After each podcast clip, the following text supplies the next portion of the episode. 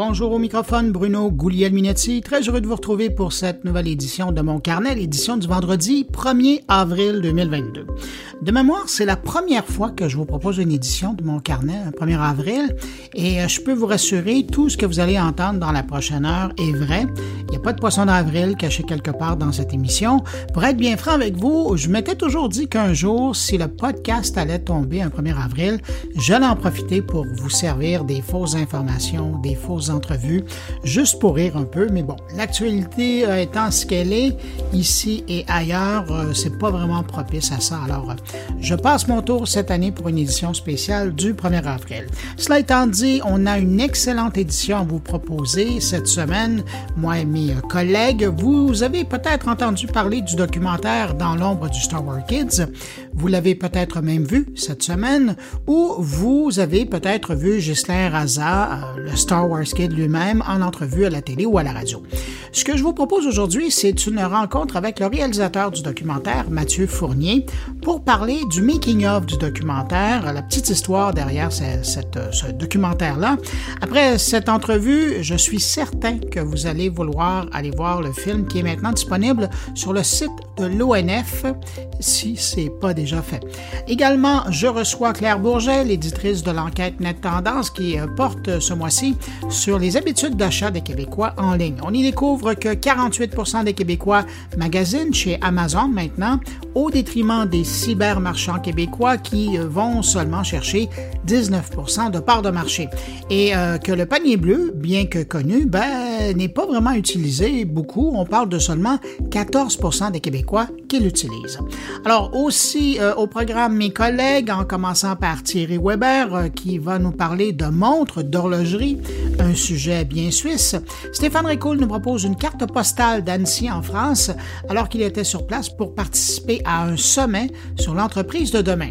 Et puis Jean-François Poulain s'entretient avec Jean-François Renaud de Adviso pour traiter de l'importance des données quand vient le temps de concevoir une expérience d'utilisation. Alors voilà pour le contenu de cette édition de mon carnet. Sinon, ben, permettez-moi de saluer cinq auditeurs de mon carnet cette semaine. Jean-Marie Renoir, Nassim Bougie, Jack Dumer, Marion Pécolo et Joanne Roy. À vous cinq, merci pour votre écoute et puis merci à vous que je n'ai pas nommé et qui m'accueillez en ce moment entre vos deux oreilles. C'est très apprécié et à tous, je vous souhaite une bonne écoute.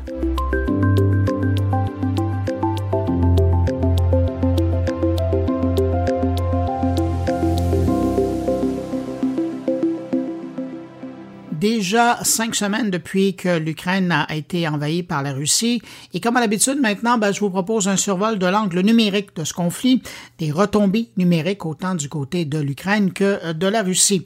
D'abord, la bonne nouvelle de la semaine, c'est le ministère ukrainien de la transformation numérique qui a lancé son musée en ligne baptisé Meta History Museum of War, un musée uniquement numérique pour l'instant qui a comme mandat de relater la guerre menée contre la Russie, mais mais euh, ce qui est plus particulier avec ce musée, c'est que le musée raconte les faits par le biais de NFT. On parle ici d'œuvres numériques qui sont autant des œuvres originales que des captures de tweets ou des reportages sur l'invasion russe. Et ces œuvres numériques sous forme de NFT sont vendues pour financer l'aide militaire et civile en Ukraine. Chaque œuvre qui est affichée dans le musée est d'abord vendue pour environ 600 dollars canadiens, soit environ 430 euros. C'est assez inusité comme approche, mais euh, ça me rappelle à une autre époque où les gouvernements émettaient des bons du Trésor pour financer des guerres, ben aujourd'hui, on crée un musée pour y vendre des œuvres sous forme d'un NFT. Si ça vous intéresse de voir le musée ou d'en acheter euh, des bouts en achetant des NFT, cherchez Meta History Museum of War dans Google et vous allez trouver assez facilement le musée. Lundi dernier, un des gros fournisseurs d'accès Internet en Ukraine a été la cible d'une méchante cyberattaque. Je pense que c'est moins qu'on puisse dire. On rapporte que pendant une bonne douzaine d'heures, les clients de Telecom ont vu fondre la bande passante sous leurs yeux, le réseau du fournisseur de services Internet laissant passer un filet de données écrasé par l'attaque russe sur ses serveurs. Heureusement, une fois la cyberattaque terminée, le réseau a repris de son service normal, même si celui-ci a été mal malmenée depuis le début de la guerre. D'ailleurs, à ce sujet, un des patrons de Urk Telcom confiait en entrevue que comparativement à l'efficacité d'avant la guerre, le réseau avait perdu 16 d'efficacité. Alors, une fois de plus, un coup de chapeau aux gens de l'ombre qui travaillent pour maintenir ces réseaux fonctionnels pendant le conflit. Cette semaine, l'Ukraine a confirmé que la division numérique de son armée, la IT Army of Ukraine, nouvellement créée au début de la guerre, a lancé depuis le 26 mars un nombre très important de cyberattaques contre la Russie. Et pour y arriver, cette armée virtuelle de 300 000 membres fait appel aux sympathisants à qui on offre de télécharger le logiciel nommé M1K sur leur ordinateur et par la suite, ce logiciel ben, est utilisé pour lancer de véritables attaques informatiques contre la Russie. Parallèlement, et ça c'est outre les opérations offensives du groupe Anonymous qui cible la Russie et dont je parle depuis quelques semaines, aujourd'hui on compte au moins 90 groupes actifs qui disent participer à la cyberguerre entre l'Ukraine et la Russie. Et cette fois, c'est l'Ukraine qui est en avance avec 56 bataillons numériques de son côté contre 34 autres pour Moscou. Parlant de l'Ukraine et de la cyberguerre, il y a le service de sécurité d'Ukraine qui a confirmé cette semaine avoir démantelé cinq fermes de robots à désinformation. Des fermes comprendre ici des centres de données qui opéraient des logiciels automatiques pour diffuser de la désinformation sur l'invasion russe de l'Ukraine et des fake news depuis la ligne de front. D'ailleurs, sur le sujet, on dit que plus de 100 000 faux comptes auraient été neutralisés depuis le début de la guerre. Des comptes qui servaient essentiellement à relayer ou générer des fausses informations sur les réseaux sociaux pour tromper, pour susciter la panique chez les citoyens ukrainiens et ultimement déstabiliser la société ukrainienne dans les différentes régions du pays. Lors des perquisitions des services de sécurité ukrainiens, ils ont également trouvé plus de 10 000 cartes SIM, vous savez, les petites cartes qu'on met dans les téléphones, de différents opérateurs téléphoniques qui servaient à masquer la provenance des publications et donc à dissimuler en quelque sorte ces campagnes de désinformation.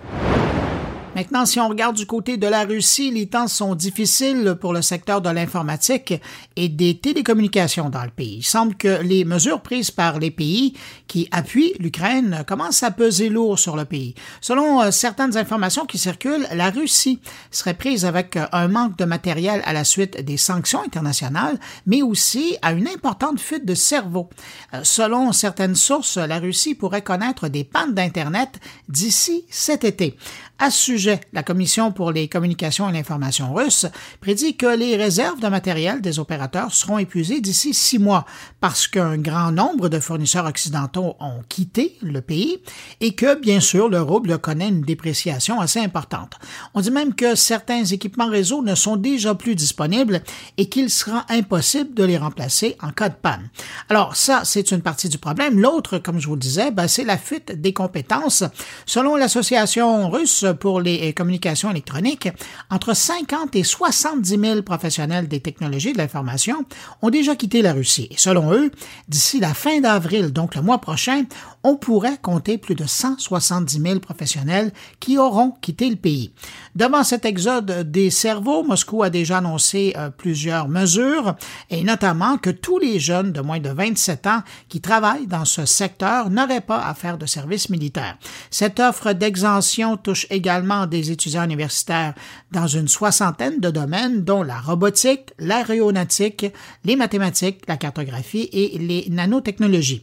La Russie ne voulant évidemment pas ralentir ces secteurs, et puis surtout aussi la recherche dans ces secteurs en dépit des sanctions internationales.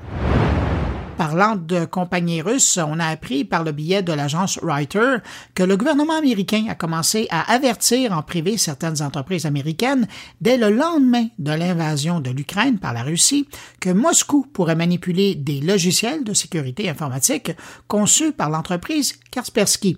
D'ailleurs, il y a un haut responsable américain qui aurait déclaré que le personnel de Russie euh, de Kaspersky pourrait être contraint de fournir ou d'aider à établir un accès à distance aux de leurs clients par les forces de l'ordre ou les services de renseignement russes. Bref, le gouvernement américain incite fortement les grandes entreprises américaines à délaisser rapidement les solutions de sécurité de Kaspersky pour s'éviter des risques et des situations fâcheuses. Toujours en Russie, on a également appris cette semaine, grâce au Financial Times, qu'une trousse d'outils de développement d'applications offertes gratuitement par Yandex, le Google russe si vous voulez, collectait des informations et les stockait ensuite sur des serveurs en Russie. Jusqu'à maintenant, ces outils de la trousse AppMetrica auraient été utilisés pour fabriquer plus de 50 000 applications et donc autant de sources pour aller cueillir des données personnelles des utilisateurs de ces applications. Et ne pensez pas ici qu'on parle uniquement d'applications distribuées en Russie, non, parce que cette trousse, puisqu'elle est offerte gratuitement, ben, elle est très populaire auprès de certains développeurs. Selon les recherches d'experts dans le domaine, AppMetrica aurait été utilisée pour fabriquer plus de 36% des applications disponibles sur Google Play, et du côté du App Store, on parle de 11% des applications qui y sont disponibles. À quoi ressemblent ces applications ben, on y trouve autant des jeux, des services de messagerie que même des VPN. Et imaginez, selon le Financial Times, sept applications de VPN seraient spécifiquement développées pour le marché ukrainien. Vous me direz que Google, Apple et Facebook en font tout autant de leur côté et qu'il n'y a finalement rien de particulier dans cette histoire-là. Mais le problème avec Yandex, c'est que la compagnie est très proche du gouvernement russe, pour ne pas dire que c'est Poutine qui a la main sur l'entreprise et que de plus en plus, on soulève le risque que les données privées de centaines de millions d'utilisateurs de ces applications, pas tous des Russes, se retrouvent entre les mains du Kremlin. Depuis l'invasion de l'Ukraine, bon nombre de développeurs ont d'ailleurs cessé d'utiliser cette boîte à outils de peur de nourrir la bête en information. Mais de l'autre côté, plus de 2000 applications ont ajouté des outils du AppMetrica depuis le début du conflit en Ukraine, dont plusieurs applications qui sont conçues pour la population ukrainienne. Le meilleur exemple, c'est peut-être l'application Call Ukraine, un service de messagerie disponible sur le Play Store de Google depuis le 10 mars. Imaginez, une fois l'application installée et lancée, en acceptant les conditions d'utilisation, qu'on ne lit jamais, l'application récupère automatiquement toutes les informations de l'utilisateur et ses contacts téléphoniques. Et je termine avec euh, cette information qui m'a bien fait sourire concernant Tender en Russie, qui est utilisé maintenant pour contourner la censure. C'est une initiative de Slovaques qui veulent s'assurer que les informations concernant l'Ukraine et la Russie passent à travers les systèmes de censure russes et se rendent à la population. Il faut se rappeler qu'aujourd'hui, Twitter, Facebook, Instagram ou TikTok, ben, ça fonctionne plus en Russie. Alors les gens qui veulent informer les Russes doivent trouver de nouveaux canaux et c'est là que Tinder arrive dans le portrait. Baptisée Special Love Operation, l'opération utilise des messages et des photos pour faire circuler des informations sur la guerre. C'est en utilisant le forfait Tender Plus qui permet de changer sa géolocalisation que des activistes ont réussi à se faire passer pour des Russes et donc être en contact avec des hommes et des femmes russes. Alors voilà pour mes nouvelles du front numérique pour cette semaine.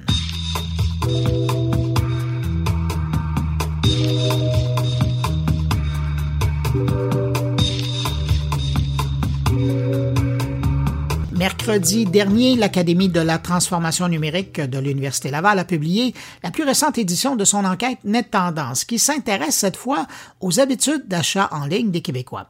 Et il n'y a pas à dire, cette édition vient confirmer une nouvelle réalité de façon bien concrète. Et pour en parler, on rejoint à l'instant l'éditrice de l'enquête. Bonjour Claire Bourget. Bonjour Bruno. Claire, on se retrouve euh, cette semaine pour parler d'une des enquêtes que j'aime le plus, euh, qui euh, est publiée dans le cadre du Net Tendance, et c'est l'enquête qui concerne l'achat en ligne des Québécois. Il y a des grosses nouvelles hein, dans cette édition. Je pense que vous allez gâter les gens qui s'intéressent au commerce électronique. Mais avant d'entrer dans le détail, vous, dans cette enquête-là, dans cette édition 2021, qu'est-ce qui vous marque le plus? Euh, je dirais, c'est euh, la place euh, toujours plus grande qui est faite par les adultes québécois à Amazon dans leur portefeuille. Et, c'est énorme. Hein? On est rendu à 48% Oui, 48% cette année, en hausse de 7 points de pourcentage. On est à 41% en 2020, qui est le, moi j'appelle ça ben, le poids des achats en ligne par les adultes québécois de leur portefeuille. Dans le fond, c'est 48% de leur portefeuille d'achat en ligne qui s'en va euh, chez Amazon. on parle de quasi 50 C'est beaucoup. Puis, ce qu'on observe, c'est que ça se fait au détriment de la part euh, allouée aux marchands québécois. eux ont connu une, baisse. Un va chercher la part de l'autre. Puis si on regarde euh, ce qui s'achète chez d'autres marchands canadiens ou d'autres marchands étrangers, ça, c'est à peu près, c'est à peu près stable. Puisque vous parlez d'Amazon, ce qui est intéressant aussi, si on va plus dans le détail, c'est de voir l'importance que leur programme a pris Amazon Prime. Là, on voit une augmentation de 11% et donc il y a 45% des cyberacheteurs qui sont membres du programme Amazon Prime. C'est une méchante part de marché, là. Ah, beaucoup. Puis ramener sur l'ensemble de la population euh, d'adultes euh, euh, on parle de 34% fait que c'est un adulte sur trois au Québec qui est membre euh, d'Amazon Prime. Donc, c'est sûr que c'est pas étonnant que leur membership, ils l'utilisent et ils achètent euh, quand même pas mal. Je reviens sur quelque chose que vous disiez parce que c'est important. C'est important de dire qu'il y, a des, commerçants québécois qui sont présents sur Amazon et donc quand on achète sur Amazon, à l'occasion, il y a aussi donc l'économie québécoise qui, qui en bénéficie. Mais pour revenir sur ce que vous disiez, et vous avez tout à fait raison, les marchands québécois euh, cette année, quand on regarde le portrait, paient pour euh, la réussite d'Amazon en général. Mais euh, ce que vous soulignez aussi dans l'édition du nouveau Net Tendance, c'est que les, Québécois, les, les cyberconsommateurs, eux, ont de la difficulté à savoir s'ils sont sur un site marchand québécois ou pas. Mais ça aussi, c'est problématique. Bien, en fait, c'est moitié-moitié d'adultes québécois qui reconnaissent euh, avoir plus ou moins de la facilité à identifier les sites québécois. Et c'est sûr, on, peut aussi comprendre pourquoi, parce que c'est quoi, c'est quoi un site québécois? C'est quoi un marchand québécois? Est-ce que c'est un détaillant qui en fait ne vend que des produits euh, étrangers qui, proviennent euh, beaucoup de la Chine? Est-ce que c'est euh, un détaillant qui fait partie euh, d'une franchise, un franchisé? C'est toutes des, nuances hein, rattachées, euh, rattachées, à ça. Il y a une donnée qui est nouvelle dans ce net tendance-là et elle concerne la popularité du mode de paiement à plusieurs versements égaux sans intérêt. On a vu apparaître ça dans la dernière année ou les deux dernières années. Vous nous dites qu'il y a un consommateur sur trois qui a décidé d'utiliser cette façon-là? C'est ça, c'est 32% de l'ensemble des adultes euh, qui utilisent cette option-là de paiement en plusieurs versements sans frais d'intérêt, parce qu'il faut dire, euh, les marchands offrent ça sans frais d'intérêt, d'où l'attrait de la chose. Euh, mais ce qu'on voit aussi, c'est que l'intérêt est, plus grand chez les plus jeunes.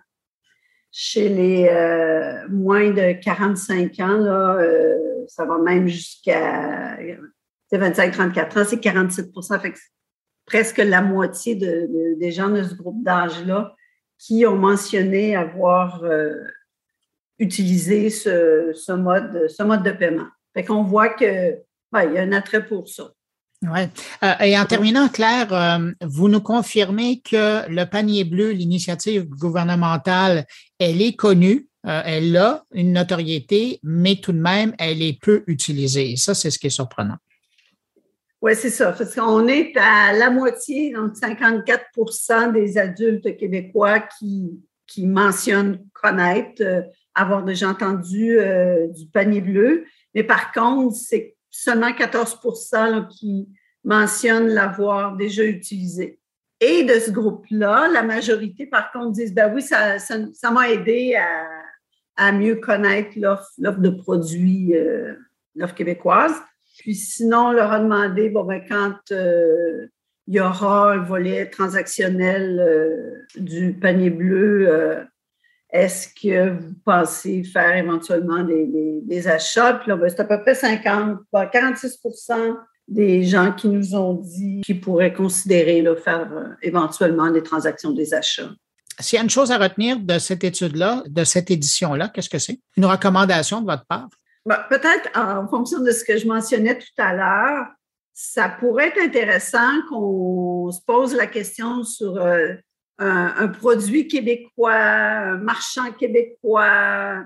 Je sais qu'il y avait certains, euh, certains intervenants qui souhaitaient, qui avaient, qui avaient commencé un petit peu à, chercher à répondre à cette question-là, mais parce que comme on voit que les gens de la, de la difficulté à identifier, ça vaudrait la peine de se pencher là-dessus, arriver avec peut-être une définition plus claire. Comme il s'est fait dans différents secteurs industriels au Québec. Très, très bonne suggestion, ça. Claire Bourget, la grande éditrice du Net Tendance, merci beaucoup d'avoir été là avec nous. Écoutez, le mois prochain, euh, vous parlez de quoi dans votre Net Tendance? Le mois prochain, c'est sur euh, les services gouvernementaux en ligne et l'identité numérique. Alors, c'est le bulletin annuel du gouvernement du Québec. Exact. Bon, ben, j'ai bien hâte d'entendre ça. Merci beaucoup, Claire Bourget, d'avoir été là, d'avoir répondu à mes questions. Puis euh, c'est toujours un plaisir de vous accueillir. Merci, puis à très bientôt. Ah, merci, Bruno.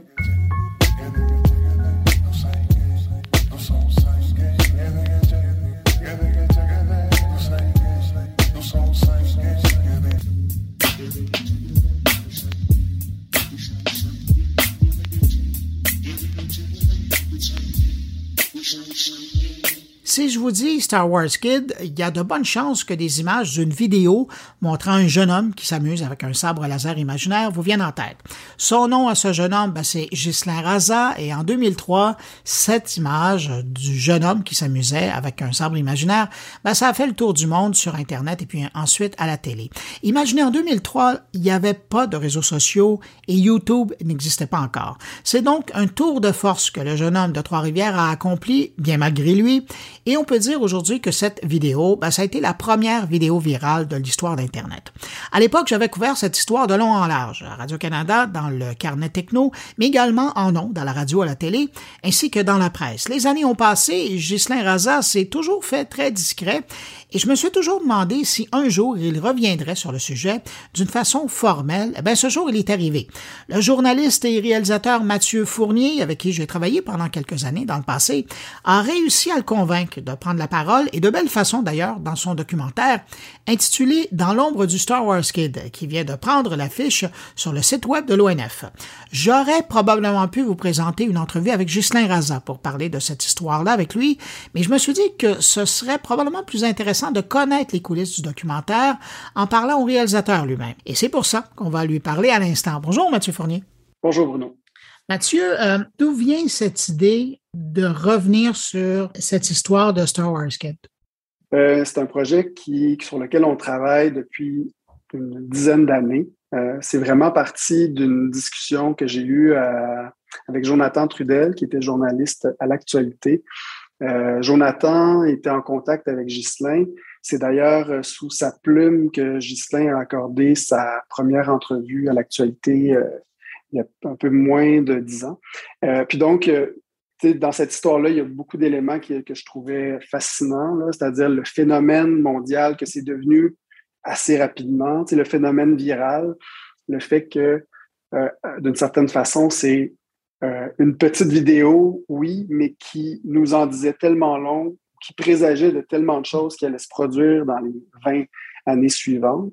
Puis, donc, il y avait cette résonance-là que je trouvais extrêmement intéressante. Puis, à partir du moment où on a commencé à parler du projet avec Ghislain, ben c'est sûr que là, ce qui devient encore plus intéressant, c'est quand tu te rends compte que le protagoniste en tant que tel, le jeune enfant est devenu un adulte mmh. Qui est un gars brillant, équilibré et qui, s'il participe au documentaire, c'est vraiment pour faire œuvre utile. Ben dans ce cas-là, tu dis, OK, ben on, on a, euh, on a plus que. il y a quelque chose de vraiment riche là-dedans. Il faut prendre le temps de le faire comme il faut. Donc, c'est pas mal comme ça que c'est parti. Mais qu'est-ce qui a fait que euh, Justin Raza a accepté votre offre? Parce que c'est une chose d'accorder une entrevue euh, dans un magazine, de parler, mais bon, ça reste une conversation entre deux individus. Là, dans votre documentaire, là, il s'affiche. Il est là, il est là du début jusqu'à la fin. C'est assez intéressant parce que vous l'amenez voir des gens qui sont importants dans cette histoire-là. C'est la première rencontre, là. Euh, mm-hmm. J'ai les frissons quand j'en parle parce que je mm-hmm. pense à, la scène. Qu'est-ce qui fait qu'il a accepté d'être euh, à la caméra et, d'embarquer dans votre démarche? Je sais que c'est à lui que je devrais poser la question, mais je, la pose au réalisateur. Bien, je, je pense qu'il y a euh, le fait que ça a pris du temps c'est que ça nous a donné le temps aussi de se, de se parler puis de, d'établir un lien de confiance. Euh, quand je dis que ça a pris dix ans, on n'a pas passé dix ans à, se parler à tous les jours. Je veux dire, les cinq premières années, c'était un courriel ou un appel une fois de temps en temps, un verre par-ci, un verre par-là. Mais c'est vraiment depuis, il y a cinq ans, je pense qu'il y a eu, euh, les astres se sont un peu alignés sur, euh, je pense qu'il y, avait suffisamment d'eau qui avait coulé sous les ponts. Puis, euh, il y avait une réelle envie que cette histoire-là ait une portée sociale. Puis que vu que tout à coup, euh, il y a eu, des, une, recrudescence dans le nombre de cas de cyberintimidation, que les enjeux aussi reliés à la vie numérique euh, sont devenus euh, tellement incontournables dans la société. Et son histoire à lui avait une telle résonance encore, encore aujourd'hui que il s'est dit, bon, mais tant qu'à toujours être cité, je pense, là, tant qu'à toujours être cité dans les cas ou comme un exemple, ben, aussi bien reprendre la parole moi-même, puis d'essayer de, d'avoir cet impact-là euh, réellement. Là, euh, donc, il y, avait cette idée-là aussi, ben, pour moi, en tant que réalisateur dans ce cas-là, de dire euh, c'est, c'est oui, c'est une histoire passée. Non seulement elle a une résonance aujourd'hui, mais en, le mettant de l'avant de cette façon-là, il y a une possibilité de se réapproprier sa propre histoire aussi. C'est intéressant que vous disiez ça parce qu'un moment qui me marque dans votre documentaire, c'est lorsque son ami fait référence au fait qu'il a été blessé par la vidéo et que mm-hmm. c'est peut-être par la vidéo qui va se guérir. Puis c'est un, moi j'ai l'impression, quand je regardais votre vidéo, j'ai l'impression que, puis il a pris la parole depuis là, dans des événements publics, il va rencontrer des jeunes, il le fait à l'intérieur de votre documentaire, mais j'ai l'impression que s'il y a quelque chose qui va lui redonner sa place ou la possibilité de reprendre sa place, c'est justement parce qu'il a décidé d'accepter votre offre et, et de prendre la parole dans une vidéo qui lui laisse le temps d'expliquer les choses. Oui, ouais, je pense que oui. Puis euh, je pense que c'est important, c'est sûr, de revenir sur l'histoire puis de rétablir des faits. Mais en même temps, c'est comme si de la façon dont il voulait le faire, de la façon dont ça se fait dans le documentaire, euh, c'est pas avec un, une comment dire, c'est pas dans la hargne, c'est pas dans la volonté de prendre une revanche, c'est pas, euh, y a, oui, on en parle, oui, on, on, on donne sa version de l'histoire, mais en même temps, euh, il est en action en allant à la rencontre d'autres gens qui... Euh, c'est dans cette action-là que moi, je trouve que là, on, se démarque, puis on arrive avec euh, une histoire qui est intéressante à raconter. Mais on sent le processus réparateur dans, dans, votre affaire parce que vous auriez pu faire le choix au niveau de la scénarisation, au niveau de la réalisation, d'avoir, de rencontrer tous les gens que vous nous faites rencontrer, puis d'avoir Justin Raza qui raconte son histoire et qui réagit aux propos en regardant la vidéo parce que c'est lui qui l'a vécu. Mais non, vous le prenez et vous l'amenez rencontrer les gens. Mm-hmm. Et, c'est ça qui est puissant et qui donne des scènes assez, euh, assez fortes. Là. Ça aussi, c'est un choix que vous, vous avez fait. C'est sûr. Puis merci beaucoup de le souligner parce que pour vrai, c'est comme. Euh, euh, c'était ça qui était le comment dire, c'était l'objectif, le, rêve un peu. C'est de se dire, OK, Ghislain, non seulement il est là pour accorder sa grande entrevue, mais je pense que ce qui lui a plu aussi, quand on a commencé à, parler concrètement de ce que ça pourrait être, ce documentaire-là, mais de dire, ben, tu vas pas juste raconter ton histoire, on va aussi t'entendre, te, mettre dans une situation où tu vas rencontrer des gens avec qui tu vas pouvoir échanger. Puis même lui le dit euh, sur la scène du Comic Con, quand il est avec euh, Jean-Michel Bertium sur scène, il dit, euh, le but, ça n'a jamais été de donner des leçons. Euh, moi, je voulais établir un dialogue. Puis c'est ça qu'on a fait. Puis après ça, ce qui est intéressant, c'est de se dire, OK, mais qui vas-tu rencontrer? Puis là, euh, les jeunes, c'est sûr que ça a toujours été un, objectif. Encore là, est-ce que ça va vraiment se passer? Est-ce que la magie va opérer ou pas? Est-ce que les jeunes vont avoir vraiment quelque chose à demander ou pas? Puis ça, c'est des choses qu'on n'a pas plantées. C'est-à-dire qu'on avait l'idée, si ça fonctionne, tant mieux. Si ça fonctionne pas, tant pis. Mais ça se passe. Puis l'échange avec les jeunes, moi, on a fini cette journée-là, puis j'étais juste sidéré de voir la, réelle pertinence de leurs questions, puis la sensibilité qu'ils avaient pour ce qu'ils avaient vécu. Ça, je n'aurais pas pu le prévoir. Mais euh, en tout cas, ça fait partie des rencontres belles et riches qui se sont passées. Puis euh, tu me parlais d'Andy Bayo, mais c'est sûr que ça aussi, c'est un moment euh, important. mais, ça, c'est la, surprise. Bien évidemment, pour avoir suivi l'histoire de très près à l'époque et l'avoir suivi au fil mm-hmm. du temps, la grosse surprise de votre documentaire, c'est de voir Andy Bio. Ça, c'est une chose. Mais après, c'est de voir déjà ça, je trouvais ça très fort. Mais là, vous les faites se rencontrer. Mm-hmm. Et, si on a parlé du Star Wars Kid à travers le monde, c'est parce que Andy Barrio lui a fait une place sur son blog à l'époque. Je me souviens parce que j'étais en contact avec lui, mais je ne l'avais jamais vu. Mm-hmm. Euh, et, puis je lui donnais, je lui envoyais de l'information qu'on sortait ici au Québec mm-hmm. par rapport à cette histoire-là pour mettre ça en contexte. Et, c'est de voir la rencontre des deux individus. Puis je ne veux pas vendre de punch parce qu'il faut vraiment le voir, mais les silences, les regards sont tellement parlants. Vous deviez être vite sur la caméra là, pour prendre ces moments-là. Euh, pour vrai, euh, c'est comme un. C'est très, très particulier parce que, euh, tu sais, Andy Bayo, pour moi, il a toujours fait partie du plan. Puis, tu sais, quand on a. mais tu sais jamais comment les gens vont réagir quand ça devient concret. Parce qu'il y en a, tu sais, des gens, mais c'est vrai, tu, tu contactes. il y en a d'autres, des personnes, tu sais, qu'on aurait pu, qu'on a essayé, puis ça se pouvait jusqu'à la dernière minute. Puis là, tu sais, contexte de pandémie aussi complexifie quand même beaucoup de choses. Mais tu sais, Andy Bayo, aussitôt que je lui ai écrit, euh, quand là, on avait, on commençait à avoir une idée des journées de tournage ou de que ça allait pouvoir se faire, il nous a dit, la première chose qu'il m'a dit, c'est euh, euh, Est-ce que Ghislain participe? Je dis oui. Il dit OK, ben, dans ce cas-là, j'ai pas le choix. il m'a pas dit j'ai pas le choix, mais ça sonnait comme ben, à partir du moment où Ghislain dit oui, je me, je me dois d'être là. Puis, tu on ne savait pas comment il allait réagir euh, sur place. Accorder une entrevue, c'est une chose. Accepter de, le rencontrer, lui, aussi, c'est comme, là, tu, te mets dans une autre... Euh, c'est un autre... Euh, c'est plus juste dans le récit, dans le témoignage. Tu sais que tu vas vivre quelque chose, tu. Puis, bref, j'étais bien content. Puis, pour Ghislain, euh, c'était, c'était comme si, euh, Ghislain, jusqu'à la veille, euh, c'est comme si c'était, il savait qu'on allait le rencontrer, mais euh, c'est pas comme s'il y avait quelque chose à y dire. si tu comprends, ça, il était pas dans la.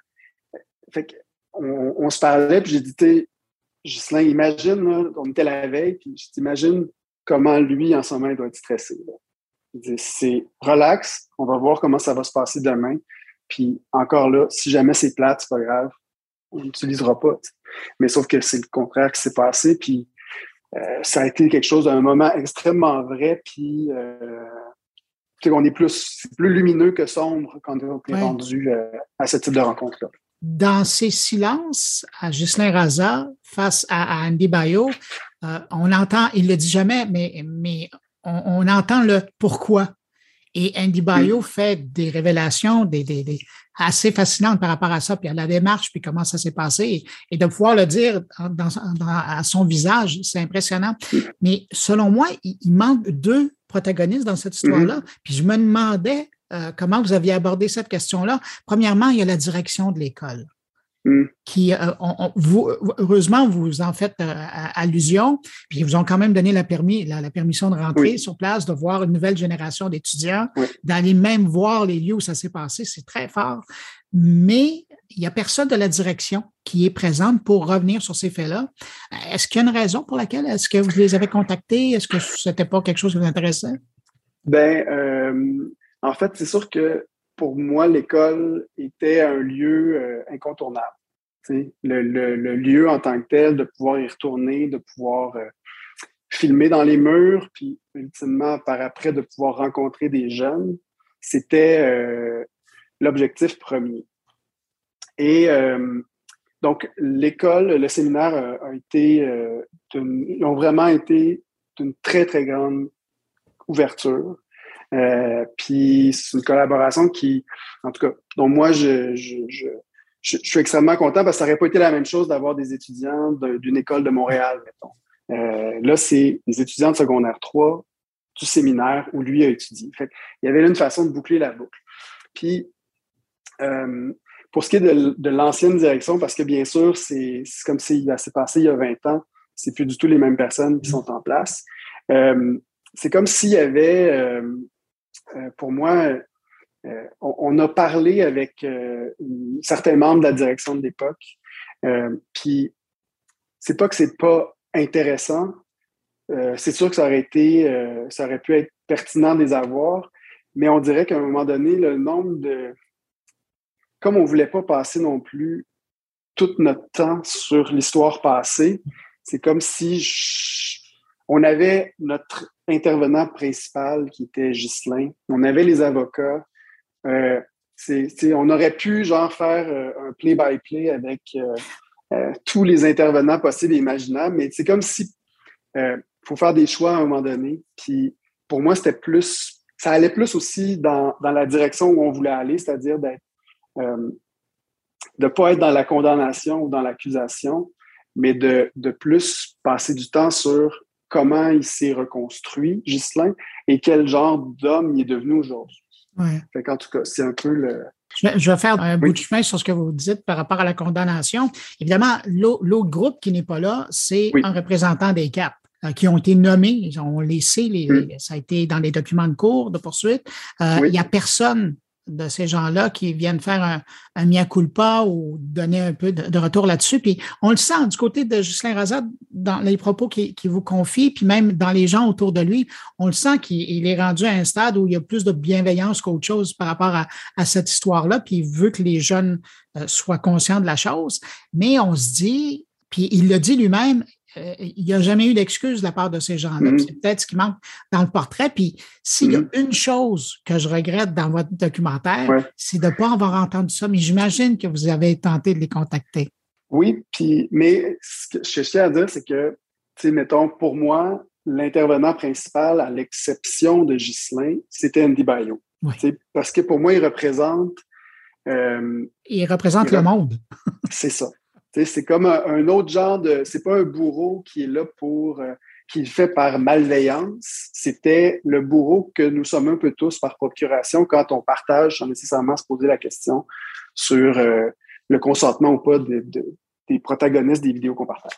Mais, euh, mais donc, c'est sûr que ces gars-là, on ne les nomme même pas dans le documentaire, puis c'est conscient. On, on, a lancé, on a envoyé quelques messages où on précisait, en fait, c'était quasiment plus comme pour dire on fait un documentaire en ce moment qui porte sur cette histoire-là. C'est Ghislain qui en est le protagoniste, qui reprend le contrôle de, du récit pour raconter sa version des faits. Euh, le but, c'est pas de vous faire un nouveau procès sur la place publique. C'est, on va pas vous nommer. On va pas. Euh, mais si vous êtes, si vous avez des questions, si vous êtes intéressé, c'est sûr que nous, on serait, n'hésitez pas à nous contacter. Mais sauf que ça, euh, puis on, a, euh, s'il y avait un de, ceux qu'on a contactés, peut-être que les messages euh, se sont perdus, peut-être que, donc je ne veux pas tirer la pierre à personne là-dessus, mais s'il y en avait un qui nous avait dit, ah ben, je serais intéressé à participer, c'est sûr qu'on l'aurait intégré. Mais on ne voulait pas partir une cabale non plus, puis être les harceler eux-mêmes aujourd'hui. Puis pour vrai, c'est Justin qui, qui, pour moi, le dit de, de la meilleure façon. Je pense pas qu'il l'a dit de cette façon-là dans le film parce que c'est pas abordé, mais on parle beaucoup du droit à l'oubli puis du fait que ben, lui, malheureusement, n'a pas eu ce choix-là. son nom a été dit, a été associé à, la vidéo virale euh, depuis le début, euh, avec son nom, son nom de famille, tout ça. Qui serais-je aujourd'hui pour comme obliger quelqu'un de, de, de, revivre ça, puis de le revivre sur la place publique? Euh, sans qu'il le consente lui-même. En tout cas, c'est euh, moi, ça, je trouve que ça fait du sens. Là, de, c'est Ghislain qui parle, c'est lui qui nous raconte son histoire. Peut-être que le documentaire va provoquer une rencontre euh, plus tard, sans caméra, puis ce sera pour le mieux. Mais, mais c'est ça, ça explique, c'est la raison pour laquelle euh, ils sont pas dans le documentaire. C'est que essentiellement, c'était pas, c'était, pas mon obsession. C'est mon obsession, c'était Andy Bayou. Puis, euh, ça. Ça a été très réussi comme obsession. Oui, oui, oui, oui. J'espère. Merci. Mais Mathieu, ce que moi, je retiens de toute cette démarche-là, mis à part toutes les rencontres que vous nous faites faire de gens qui sont importants, des gens qui, ont vu le phénomène, qui l'ont euh, analysé, c'est aussi, puis je trouve que c'est important, c'est justement, vous en parliez de cette rencontre entre des, des jeunes de secondaire 3 de la même école où il a été. Puis je ne veux pas rentrer dans les détails parce que je vais laisser ça aux gens qui vont mm. regarder. Mais ce regard de 2022 mm-hmm. euh, au regard des événements qui sont passés en 2003, c'est fascinant de voir comment on n'est plus aujourd'hui dans, dans le même contexte, dans la même réalité. Comment les, jeunes trouvent que c'est affreux ce qu'il a vécu, mais comment les jeunes maintenant l'analysent d'une autre façon. Et ça, vous avez vraiment réussi à, créer quelque chose de un moment fort comme ça. Puis là, on le voit comment en 19 ans, on a énormément euh, changé. Je ne veux pas utiliser évoluer, mais on a changé beaucoup. Mm-hmm. Ah, tellement. Puis c'est drôle parce qu'il y a une intervenante qu'on a dû euh, qu'on a dû mettre de côté pour la version de Télé-Québec. C'est-à-dire qu'il y a le, film de l'ONF qui dure 1h20 à peu près, la version Télé-Québec 52 minutes. Donc, il y a quand même pas mal de contenu qu'on a dû mettre de côté. Euh, mais euh, Amanda Brennan, euh, qui est une meme librarian, donc une archiviste des ouais, mèmes tu sais, elle est super intéressante. Je trouve que la rencontre avec, avec Ghislain est, extrêmement parlante aussi à sa façon, même si on a l'impression qu'ils sont aux deux extrémités, tu sais, de, une qui se définit comme euh, qui, qui, dit elle-même qu'elle a une vision très rose, lunettes roses de, l'Internet, et Ghislain qui, euh, qui, qui, lui, a pas nécessairement une, tout le contraire, en fait, une histoire plutôt euh, traumatisante avec, avec la culture web. Euh, mais ils se rencontrent, puis ils sont capables de se parler, puis elle, elle le dit elle-même que la génération d'aujourd'hui, la, génération Z, euh, qui sont beaucoup plus conscients des enjeux comme le consentement, de, comme le droit à l'image, comme euh, et, et, pour vrai, on a fait cette entrevue-là avant de rencontrer les jeunes du séminaire. Et comme je le disais, on n'a pas euh, planté de questions, mais de voir que spontanément, ils avaient des questions mais tellement précises. Quand il y en a une qui demande mais pourquoi euh, vous n'avez pas négocié des droits de, par rapport à, la réutilisation de à la caricature de sa vidéo dans des émissions comme South Park et American Dad et compagnie. Puis c'est une question qui se pose et elle le pose avec les bons termes et, et, et ça donne une réponse qui est extrêmement importante que euh, qui veut tout dire aussi de la part de Ghislain. Hein, c'est-à-dire que. C'est intéressant parce que dans son cas, il est, à la fois, il est à la fois le sujet de cette histoire-là, mais il est aussi un avocat. Oui, en plus. et, c'est ça. Et donc, il y a toujours ce regard qui, qui est de la, la, victime ou du sujet puis de l'autre côté, le regard en droit. Mais euh, en terminant, Mathieu, moi, je veux savoir, on dit en anglais, on dit endeavor, là, un cheminement mm-hmm. qui a duré dix ans pour travailler sur ce projet-là. Qu'est-ce que, maintenant que c'est fait, là, maintenant, ça a été diffusé à Télé-Québec, maintenant c'est disponible sur le site de l'ONF, c'est fait, il a sa vie, ce film-là. Qu'est-ce que vous retenez, vous, de ce travail-là?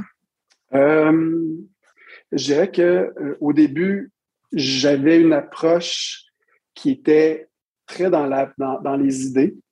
C'est-à-dire qu'il y avait une volonté de, décrire le phénomène, de réfléchir avec toutes sortes d'experts à qu'est-ce qui est arrivé, qu'est-ce que ça nous dit sur la société, puis euh, ou à réfléchir euh, avec Justin sur des enjeux comme l'empathie, la compassion en ligne. Et c'est comme si dans le processus, il y a un moment donné où il faut un peu oublier le plan de match, puis se laisser aller avec le flow. Puis moi, ce que j'ai ce que je retiens de plus, riche et de plus important, c'est tout ce qui n'avait pas été prévu. C'est-à-dire euh, des moments comme ceux avec Andy, c'est des moments d'une vraie grande humanité. Puis au final, moi-même en le regardant aujourd'hui, j'ai l'impression d'avoir plus appris sur l'empathie en voyant ces deux gars-là se rencontrer que euh, en écoutant une conférence de deux heures par un quelconque philosophe sur la compassion. Il y a un moment donné où il y a des scènes ou une vérité qui se passe, puis ça, ça veut plus dire que tout, particulièrement, je pense, en documentaire. Fait je dis pas que tout le film, euh, tous les films doivent euh, carburer au même, à la même, au même gaz, là. mais dans ce cas-là, c'est ça. Je remercie les deux Andy puis Ghislain d'avoir été vrai à ce point-là parce que c'est ça. C'est pour moi mon un de mes moments préférés, en tout cas dans, le Oui, puis vous réussissez même à nous faire réfléchir à notre propre vie aussi avec ça. Il faut quand même le mhm. faire. Tant mieux, tant ah. mieux. Ben, Mathieu Fournier, réalisateur de Dans l'ombre du Star Wars Kid, euh, le film est maintenant disponible sur euh, onf.ca si vous ne l'avez pas déjà vu sur Télé-Québec ou en rattrapage. Merci, beaucoup, Mathieu. Au revoir. À bientôt.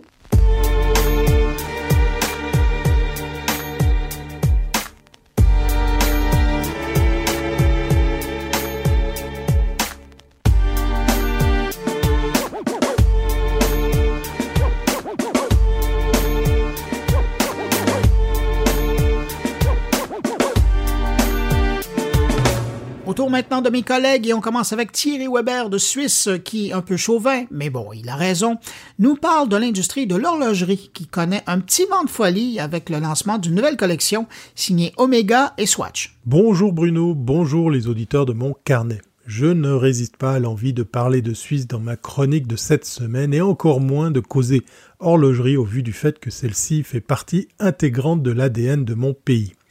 Comme aime le dire Bruno, que je remercie au passage de me laisser une petite place dans mon carnet, cette chronique ressemble de temps en temps à une carte postale de Suisse. Le monde de l'horlogerie suisse est en émoi puisque Swatch et Omega créent l'émeute en sortant sur le marché leur nouvelle collection commune baptisée Bio Céramique Moon Swatch.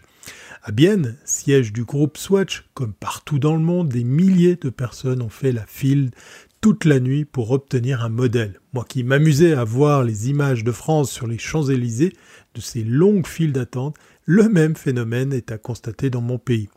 Et ce même spectacle se répète partout en Suisse dans les boutiques Swatch, et dans le reste du monde également. Mais comment expliquer cette folie? La réponse elle est simple. La combinaison du luxe d'Omega et de l'accessibilité de Swatch fait que cette collection est abordable. Et oui, on parle de 250 francs suisses pour l'un des 11 modèles inspirés des corps célestes. Le coup a d'ailleurs été soigneusement orchestré, le succès lui est déjà retentissant, l'engouement autour de la Moon Swatch est tel que l'entreprise a dû poser une limite d'achat à une montre par personne.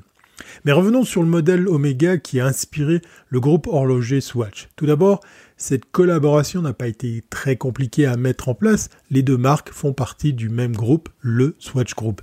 L'inspiration de départ vient du célèbre modèle Omega Speedmaster qui coûte 6000 francs, voire plus. Son petit nom ou surnom, la, Speedmaster Moonswatch, vient du fait qu'en 1962, l'astronaute Wally Schirra a embarqué pour la mission Mercury Atlas 8 avec sa propre Spinmaster au poignet, qui deviendra alors la première Omega dans l'espace. Puis c'est au tour des célèbres astronautes Neil Armstrong et Buzz Aldrin de faire honneur à la marque suisse. La Speedmaster 105.012 est la montre que Neil Armstrong portait lorsqu'il est parti pour son voyage sur la Lune. Vous vous souvenez peut-être un petit pas pour l'homme, un grand pas pour l'humanité C'est bon, vous avez capté. Si c'est bien Neil Armstrong le premier ayant marché sur la Lune, il faut noter que c'est au poignet de Buzz Aldrin 15 minutes plus tard que la Speedmaster a pu voir la Lune car si Neil Armstrong portait lui aussi une Speedmaster, eh bien il l'avait laissé à l'intérieur du LEM car certains appareils étaient tombés en panne. Parce que oui, en ce temps-là, avoir une montre avec chrono n'était pas un effet de mode, au contraire, c'était un véritable outil. En 1957, la Speedmaster était équipée d'une lunette gravée et d'une fonction chronographe ultra précise. Elle proposait des propriétés antimagnétiques, elle était résistante au choc, son boîtier était triplement scellé afin de la rendre étanche jusqu'à 60 mètres de profondeur. Et son design épuré offrait une élégance difficilement égalable. Omega l'a considéré comme l'ordinateur de poignet le plus fiable, le plus précis et le plus utile au monde. Rien à voir avec une smartwatch de nos jours. Est-ce l'explication de ce qui se passe sur les sites de vente en ligne? Sur le net, on trouve des Moonswatch à près de 40 fois leur prix d'achat. L'ampleur du phénomène tourne à la folie. L'un des trois modèles de la Moonswatch Omega Spinmaster Mission to Mercury se négocie sur eBay pour 9667 francs suisses, soit près de 40 fois le prix d'achat initial. Pareil pour une Omega Moonswatch version Mission to Moon, pour laquelle on propose un prix de 9716 francs. Et ce alors que l'original Omega Speedmaster classique serait moins cher puisqu'elle s'achète pour environ 6000 francs. Toujours est-il que l'offre en ligne porte la mention neuve avec étiquette, avis aux amateurs. Et le plus amusant dans tout cela ben, c'est que la série n'étant pas limitée ni numérotée, des modèles reviendront sur le marché ces prochaines semaines, de quoi patienter sagement pour porter au poignet une biocéramique Moonswatch. Allez, portez-vous bien et à très bientôt si c'est pas avant.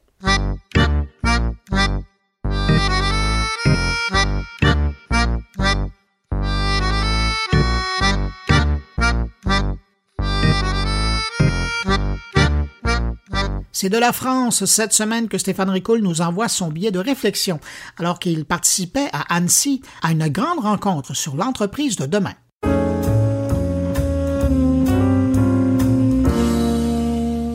C'est sous les thèmes inspirés, bousculés et connectés que se sont déroulés les sommets 2022 dans un cadre enchanteur autour du lac d'Annecy. Inspiré est une promesse remplie par l'ensemble des intervenants qui venaient nous parler de l'entreprise de demain, celle résiliente, certes, mais surtout celle régénératrice, celle qui devrait se doter d'un stratège en chef de l'inattendu pour temps incertains, celle qui doit réinventer son modèle d'affaires, qui est de type prédateur, pour embrasser le système multicanal, celui qui est non substituable, celui qui est humain, durable et environnemental, qui lui permettra peut-être de gagner moins d'argent, mais qui lui permettra à coup sûr de durer plus longtemps, afin que la fin du mois ne l'emporte pas sur la fin du monde et faire en sorte de cesser d'évoluer techniquement plus rapidement que moralement. Bien sûr, la guerre en Ukraine a pris une place sur la scène des sommets de façon discrète tout de même, mais percutante, avec cette vision comme quoi si les réseaux sociaux en démocratie sont un enfer à gérer, ils sont une espérance sous une dictature, permettant la défaite de la propagande russe. Mais les armes tueuses d'une précision technologique inimaginable restent les éléments centraux d'une vision dystopique de notre société à venir si de grands gestes ne sont pas de suite posés.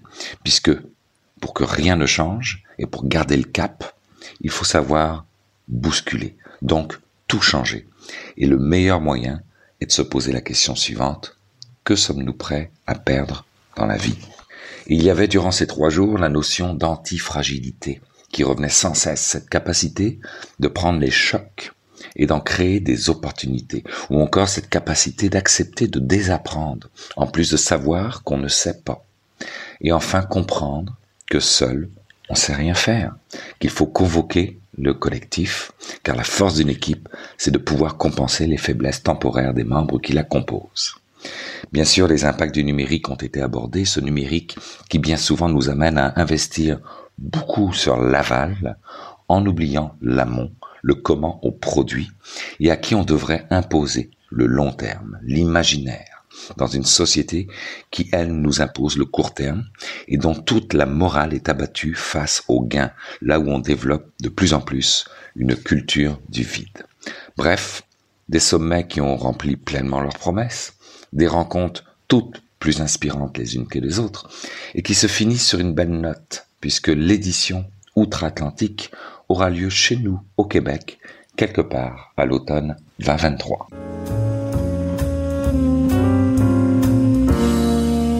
C'est maintenant le temps d'aller rejoindre mon ami Jean-François Poulain qu'on retrouve au Bahamas cette semaine. Bonjour Jean-François. Bonjour Bruno. Et eh oui, je suis un globe trotter.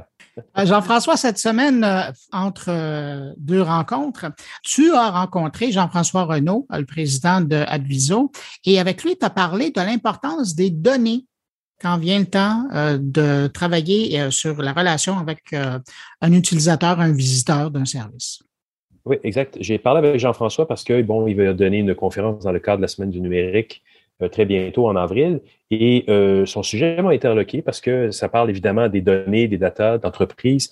Mais ce qui m'intéressait, c'est ce qu'il nous dit d'ailleurs dans l'entrevue, c'est que pour lui, les datas font du sens euh, quand tu quittes un peu juste l'analyse de ce qui a été donné dans les dernières années. Les gens se sont beaucoup trop fiés dans les dernières années à l'impact que Facebook et, Google ont, amené avec leurs engins de, comptabilisation des visites des sites.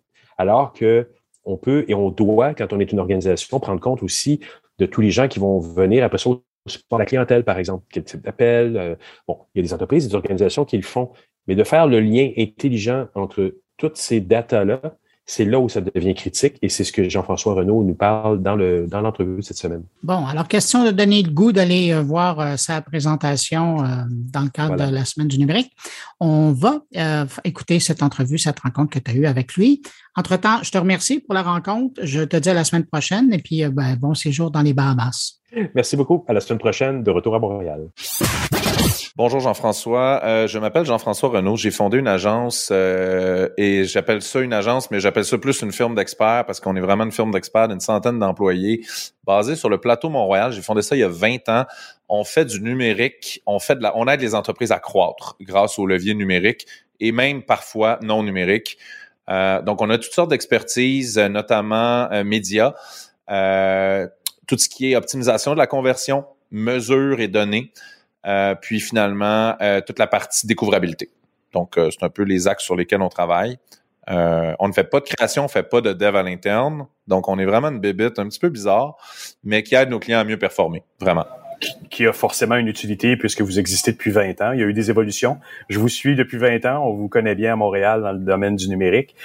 Puis vous avez évolué, vous avez changé, mais le, créneau vous maintient hors de ce qu'une agence euh, classique peut faire ou, une boîte qui ne fait que de la consultation informatique. Vous êtes vraiment dans un créneau spécifique, comme tu disais, de, croissance euh, stratégique. En fait, vous adressez vraiment les enjeux stratégiques de l'entreprise.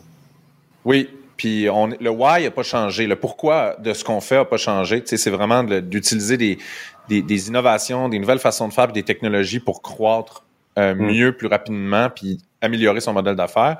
Le how, lui, s'est transformé beaucoup à travers les années parce que les outils, les méthodes, les réseaux, les tout change. Donc, mais le, le, le, le, pourquoi on se lève le matin, lui, est pas mal resté le mm-hmm. même depuis 20 ans.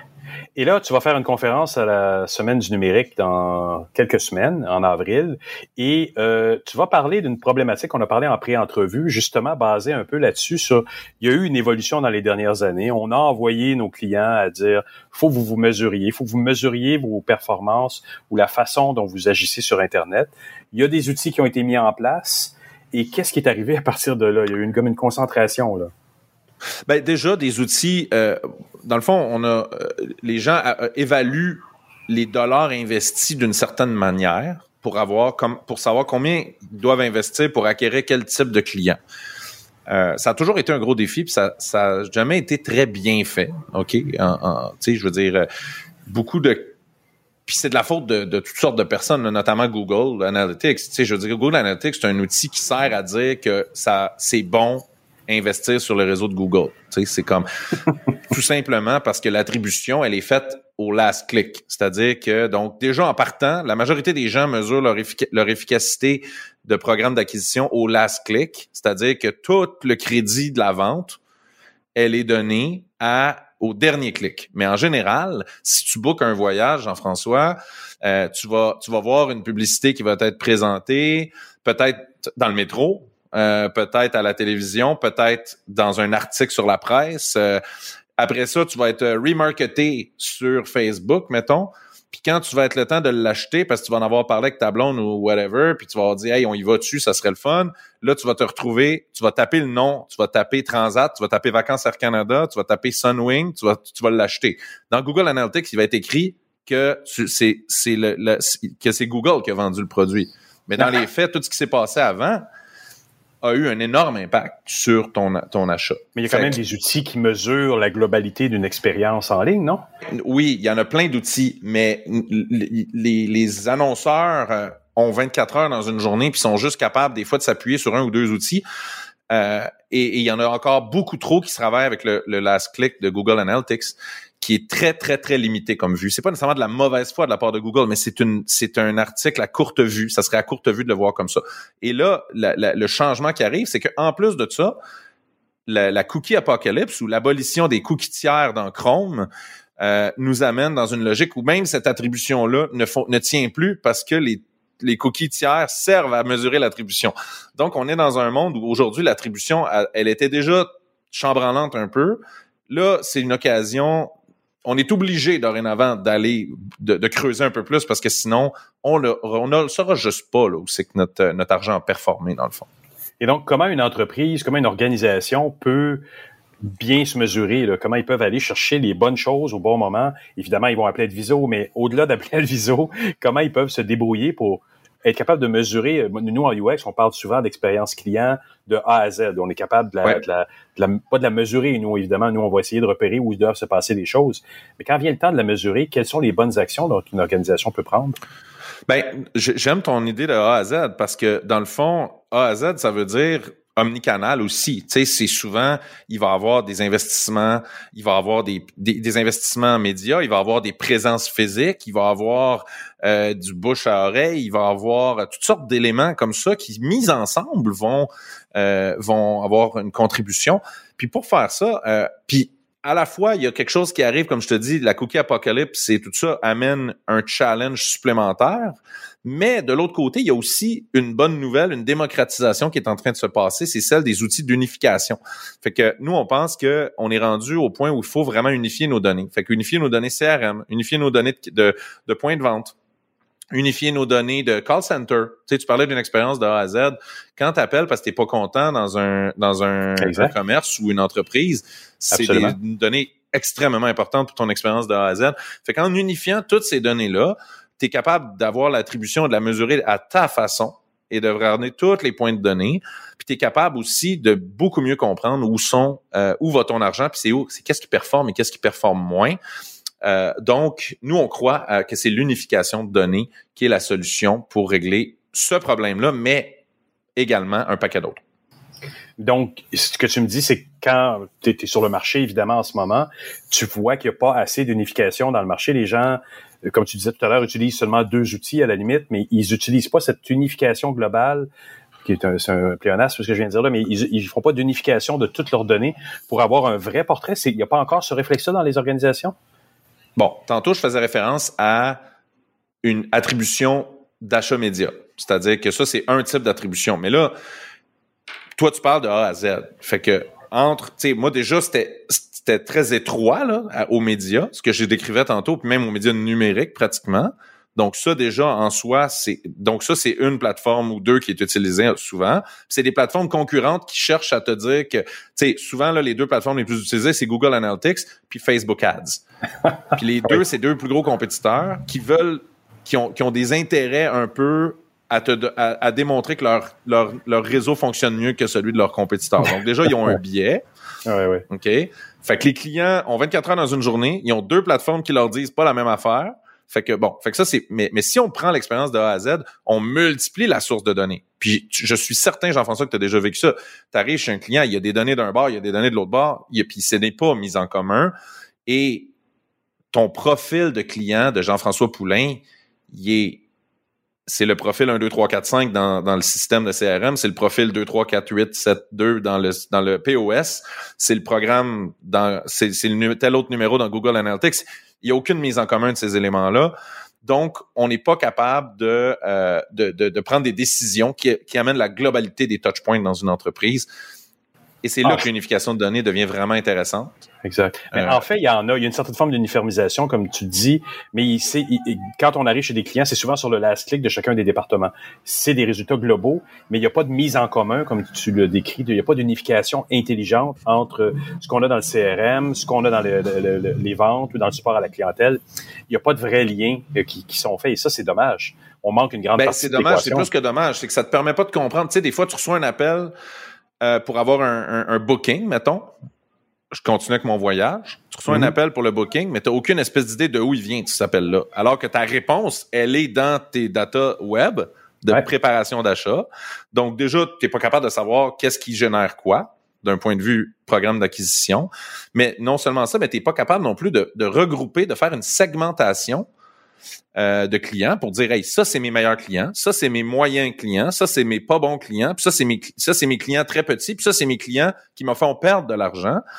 Donc, tu es capable de le faire quand tu regardes un système, mais si tu veux agir sur ces segments-là, comment tu vas faire si ces segments-là sont, euh, sont siloisés, dans le fond? Tu pourras pas dire, ben moi, ces mauvais clients-là, je peux pas les servir de telle façon ou ces très bons clients-là, je vais les rendre des excellents clients, mais comment je fais pour agir sur eux? Quel message je leur dis, quelle offre je leur fais pour pouvoir agrandir ma relation d'affaires avec chacun des groupes en partant de où eux ils partent? Fait que pour que cette segmentation-là puisse réellement vivre, il faut faire une unification de données, sinon on n'est juste pas capable. C'est juste impossible ça devient vraiment puissant pour une organisation qui réussit à le faire effectivement, mais en même temps, ça doit être un, énorme challenge d'être d'obliger un peu tout le monde à se parler. Vous, vous devenez la, courroie de transmission dans, dans, des dossiers comme ça. Vous devenez l'espèce de facilitateur horizontal qui oblige un peu tout le monde à se parler. Là. Oui, puis tu as raison, ce il y a de la technologie là-dedans, mais il y a surtout des humains, puis des processus, puis des façons de faire. Fait que tu as tout à fait raison, c'est People Process Platform, ça prend tout ça. Il faut que ça soit en synchronicité pour que ça marche. Euh, mais quand je parlais de démocratisation tantôt, c'est que là, enfin, il y a toutes sortes de sais, la, la, la, la, la, nuagification, je sais pas si ça existe, ça, ce terme-là. Euh, Bruno va pouvoir apprendre si jamais. la, la, C'est bon, toute la, le cloud, le, tout, tout le cloud qui se développe amène toutes sortes de, de, de d'opportunités beaucoup moins coûteuses là, pour faire des pipelines de données qu'on appelle. Donc, une pipeline de données, c'est un, c'est un outil qui va aller chercher la donnée, qui la ramène d'une façon structurée. Et une fois qu'elle est toute ensemble, là, on est capable de rouler des modèles de segmentation. On est capable de rouler des modèles d'apprentissage machine pour faire, pour détecter des patterns de segmentation qui n'existaient, qu'on n'avait pas nécessairement spoté avant. Puis on est capable de prendre ces données-là puis de les retourner dans les plateformes pour agir. Fait que ça, ça veut dire quoi? Ça veut dire envoyer un bon courriel. Ça veut dire accueillir d'une certaine manière dans un magasin. Ça veut dire dire quand tu es à la caisse, dire Hey, monsieur, ah, monsieur Poulain, ah, vous êtes en train d'organiser un voyage de camping, ben justement, regardez, on va vous on va vous donner un accès à tel rabais. Puis là, ton expérience client A à Z, elle vient de elle vient de pogner un upgrade, comme on dit. Est-ce que dans ce monde-là, il y a encore de la place pour une approche qualitative? Est-ce qu'on peut se dire, on peut, est-ce que vous-même le conseillez à, vos clients, on va les rencontrer? Ou vous devriez avoir une démarche d'analyser vos datas, mais de temps en temps aussi d'investiguer, de, faire des rencontres avec vos clients, euh, panel, entrevues, tests utilisateurs, tout ça. Est-ce que c'est encore des choses qui sont dans le portrait, ça? Absolument. Euh, il y en a tellement de sortes. Euh, tout ce que tu as nommé, oui. Et la combinaison de ces deux éléments-là est, la plus intéressante parce que quand tu fais de l'unification, tu vas peut-être déceler des patterns et tu vas peut-être savoir plus qu'est-ce que tu devrais aller en qualitatif, dans le fond. Parce que tu vas avoir une indication que là, tu as un problème ou là, tu as une plus grande opportunité et là, tu vas pouvoir, parce que du qualitatif, tu le sais comme moi, ça coûte cher, ça prend beaucoup de temps, ça mhm. amène énormément de jus, mais encore faut-il choisir les bons combats. Euh, choisir les bonnes opportunités, focuser sur les bons endroits. Puis moi, je pense que c'est là que la force des deux euh, des deux euh, des deux approches euh, devient très très intéressante. Donc vous êtes l'un appuie l'autre dans un sens. Absolument, absolument. Et, donc à la conférence de, la semaine du numérique, tu vas nous parler de, tout ça? Je vais parler de, de, je vais parler un peu de toute la situation qui fait que t'as comme plus le choix de faire ça. Premièrement parce que c'était intéressant pour une organisation, mais deuxièmement parce qu'il y a certaines affaires, notamment le Google Analytics vient d'annoncer sa date, va arrêter de collecter des données Google Analytics en, je me rappelle plus la date, je pense que c'est juin 2023, va carrément arrêter de collecter des données. Fait que là déjà, il y a comme un, un, moment, là, comme une ouverture à faire des changements. Euh, il y a l'abolition du cookie tiers qui est, fait que tous ces éléments-là là, du marché, qui viennent créer un brouhaha qui doit être pris en charge par les entreprises. L'opportunité d'unifier ces données, puis qu'est-ce qu'on peut faire avec, puis qu'est-ce que ça prend? Tes très bonnes questions sur le fait des people, des process, tout ça, c'est quelque chose qu'on va aborder, puis des plateformes aussi. Puis comment, suite, une fois qu'on a fait ça, puis qu'on a unifié, comment on est capable d'en faire de la bonne attribution? Euh, ben, ça va être un peu ça, la conférence. Ça va parler un peu de tout ça, de toute cette mécanique-là, de toute cette, euh, cette approche-là qu'on doit mettre en place comme organisation de nos jours pour avoir une bonne attribution, chose qui n'a qui a pas encore été atteinte vraiment là, dans l'histoire du numérique et du marketing. On va y arriver. On va y arriver grâce à vous. Donc, on se revoit à la semaine du numérique. Merci, Jeff. C'est un grand plaisir de te parler. Ben voilà, c'est ainsi que se termine cette édition de Mon Carnet. Merci à nos invités. Merci à Thierry Aubert, Stéphane Ricoul et Jean-François Poulain d'avoir participé à l'émission. Quant à vous qui m'écoutez encore entre vos deux oreilles, merci d'avoir été là jusqu'à la fin.